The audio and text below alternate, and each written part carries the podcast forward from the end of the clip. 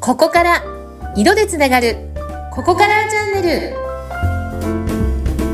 ルテラリティがここから始まるあなただけのサクセスカラーストーリーここからチャンネルここからスタイリストのバイオレットトトカワヤイです今日もよろしくお願いいたしますはい、えーインタビュアーをね、今回も務めさせていただきます。私、ズッピーこと、ズシヒテツグです。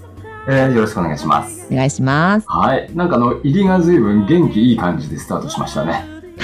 今まで一番元気良かったんじゃないですか、何か。ありがとうござい ます あの、今日のね、テーマというかお題なんですけども、ちょっとあの、僕の中の、僕あの、色に関しては本当に素人なんで、はいもう根本からまた重複してしまうかもしれないんですけど、お全然伺いしたいんですけども。うんはいあのね、あの、バイオレットさんが書かれている著書の中にもよく出てくる言葉で、うん10人トイロってよく使われるじゃないですか。はいはいであの、バイオレットさんが、まあ、非常にこう影響を受けた言葉っていうことも聞いてるんですけども、うんもともとこの10人トイロって、うんあの、まあ、人それぞれだよ。それぞれ性格も、もう全部違うんだよっていう、なんかこう文学的な表現だけなのかなと思っていたら、うんうんお話を聞いてみると、いやいや、人には人それぞれの色があるんだと。はい本当のあなたはこの色っていう風に定まっていくっていう、そのね、そもそもなんでこういう人に色が、うんうんうん、ついてるんだろうっていう、もう根本の疑問をちょっともう一度投げかけたいんですけども。はいありがとうございます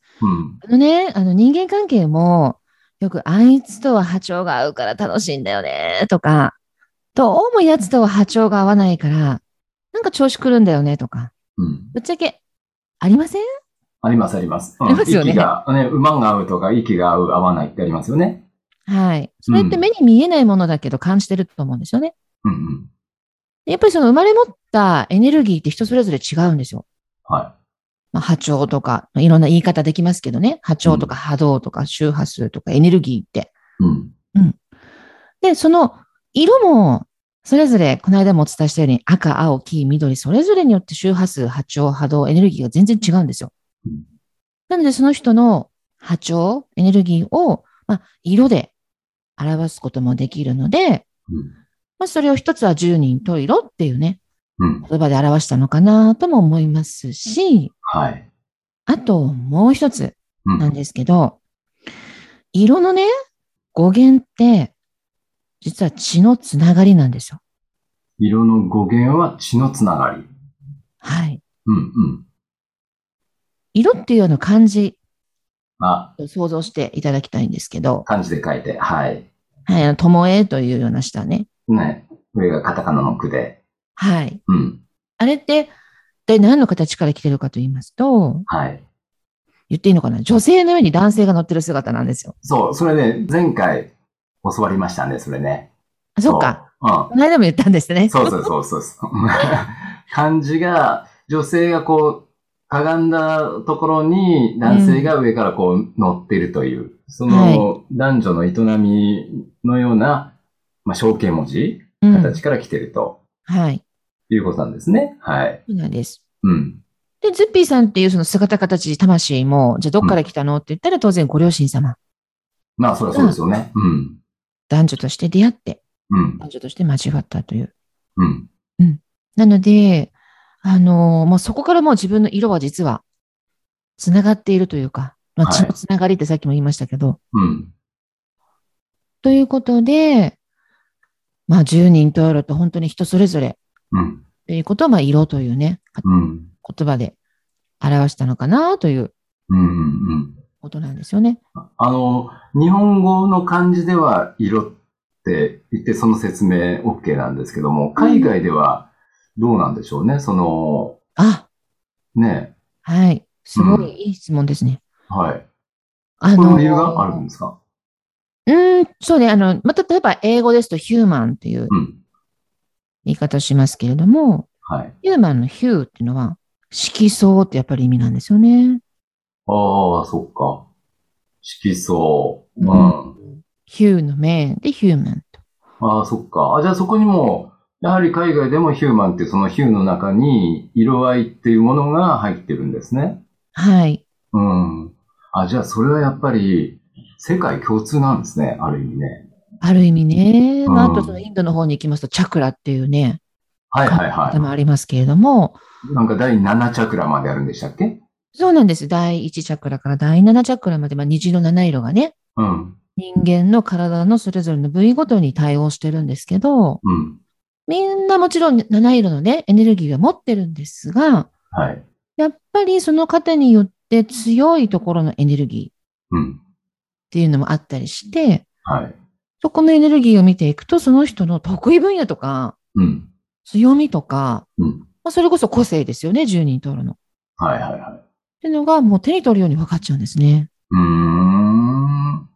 あうんそっか7チャクラ、第7チャクラっていうのは、虹色の7色っていうことで、これは一応間違いない。はい。おー虹のあれ、色の順番っていうのも、規則性があってなんですよね、あれね。そうですね。波長が長い方から波長が短い方に向かって、うん。まあ、赤、橙、黄、緑、青、藍、青紫ぐらいまでなんですけど、うんうん。単位で言ったらば、780ナノメートルから380ナノメートルという、まあ、物理的なね、うん。数値にも表すことができるんですけど、うん。まあ、そこが私たちにとって目に見える電磁波の世界、うん。そうか。チャクラとも対応しています。えー、あの、電磁波っておっしゃって、今あの 5G とか携帯とかいろいろと世の中ね、電波が、電磁波が飛びまくってますけども、この色に関しては、害はないんですよね、電磁波。そうなんです。うん。副作用はないです。副作用はない。うん。その色を通して我々が感じる。でもあの、不思議なんですけども、その、うんもともと根本論なんですけども、うんその世の中に色があるっていうのは僕あの、不思議で、これがあの、 生まれた時白黒だったら白黒でいいと思うんですけども、うん。うんうん、確かに。うんね、世の中に色があるっていうのが非常にあの、うんうんね、これ普通すぎるだけに、うんうん。なかったらどうなってたんだろうとか、なぜ色がついてるんだろうっていうのを、その根本もなんかね、あの、今更ながら不思議に思ってますね。ああ、そうですよね、確かに。うん。でもね、ちょっと想像してみていただきたいんですけど、はい。例えばね、寝ても覚めても、真っ暗闇の世界うん。とか、まあ言って白黒の世界。はいはもう、ずっと、朝から晩まで、うん24時間365日。い。うん。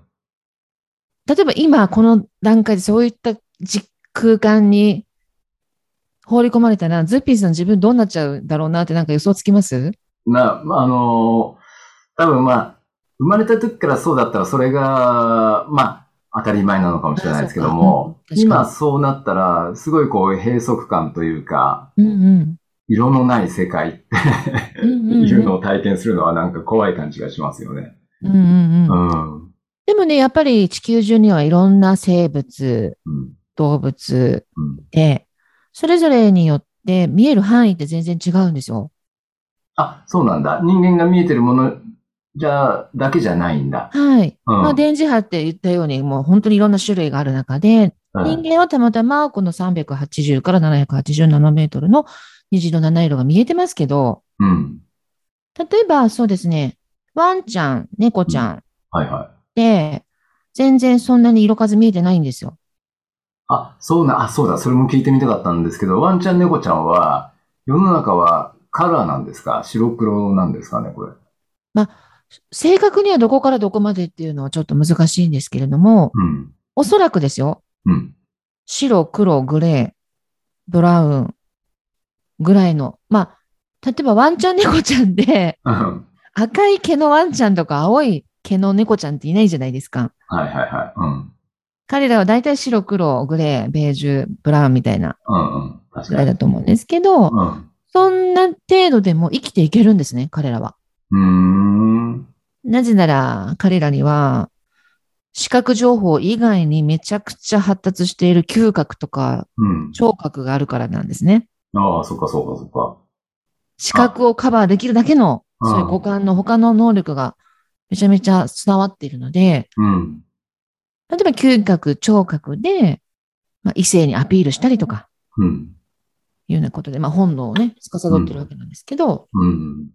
あ、そっか。前も、あの、また重複になっちゃうかもしれないんですけど、この人間が入ってくる視覚情報、目で見た情報って、はい。五感の中ではすごい大きいんですよね。そうですね。やっぱり8割なんで、 8割か。あ、見た視目覚は8 8割。うん。視覚見た8目が割。 8割。で、その8割のうち、色の情報が8割。おー。そうか、そうか。うん。うん。色の世界なんですね。やっぱ我々が生きてるのはね。うん。そうですね。まあ、もちろん人間の中にも、うん。あの、いろんなタイプ、色覚のタイプっていうのがいて、うん。全員が全員この虹の七色が見えるとも限らなくてね。はい、はい。うん。やっぱり血液型に A 型、B 型、O 型、AB 型っていろんなタイプがあるように、うん。色覚色覚にもタイプっていうのが実はあってね。はうい。ん。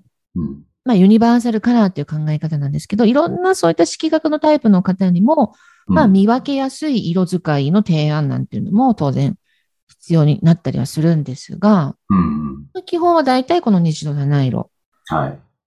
ですね。っていうのはなんでかというと人間は、これすべて生きていくのに必要だから、神様がうんなぜだか生まれながらにして人間がこの電磁波をね、感じ、色として、うん。光として感じ取れるようにうん。出来上がってるんですよね、我々人間。おーそうなのね。まあ、我々生きてる中ではね、まあ、あのー色が見えてるのは当然なんだけど、その、ある色っていうのも意味があってある色なんですね、じゃあね。そうなんですうんね。っていうだこからとはう、ん。やっぱり十人十色と言いますけれども、うん。それぞれの、うん。やっぱ、マスカラとか、パーソナルな色っていうのが、強い弱いっていうのも、それぞれ、それこそ十人十色なわけなんですかね。そうですよね。まあ、個性なんですよね。なるほどね。ううんん。どこのエネルギーが強く生まれてるのか。うん。うん、人それぞれなんですよ。なるほど。